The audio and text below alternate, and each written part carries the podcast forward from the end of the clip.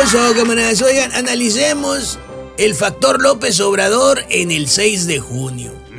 Fíjate, por un lado, la gente lo aprueba como presidente, no por bueno, sino por simpatía, o empatía, o lástima. Sí, porque hay gente que, que ve lo que ha, ha hecho, o más bien lo que ha dejado de hacer en estos dos años y cacho, y dice, lástima. ¿Cómo se ha visto el presidente durante el último mes? Desmoronado emocionalmente e intelectualmente. ¿Cómo lo comprobamos? Fácil. Cada que se pone de mala se avienta chistes más malos que los que se avienta cuando anda de buenas.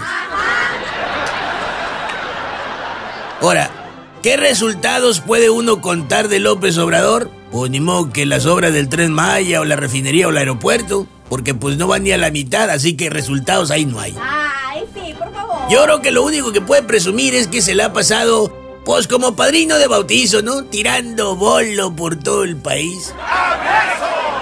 Pero pues lo cruel y gacho de dar dinero es que la alegría y la simpatía que el dinero compra, pues dura lo que a la gente le dura el dinero en la mano.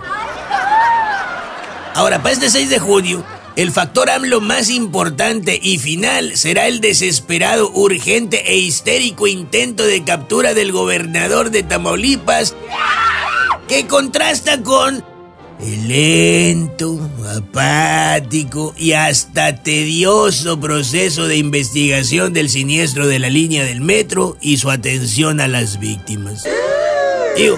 Quiere quedar como el héroe de la película, aun y cuando su propio guion ya no le da para eso.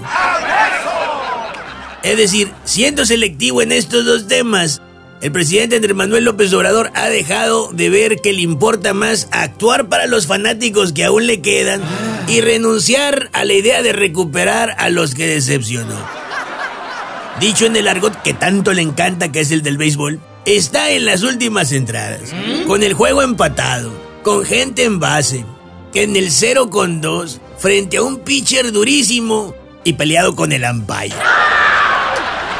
Y pensar que cuando empezó el juego andaba diciendo que iba a ganar por paliza y blanqueada. Y que su pitcher iba a lanzar perfecto. Ay, pobrecito. Pues ojalá no haya apostado.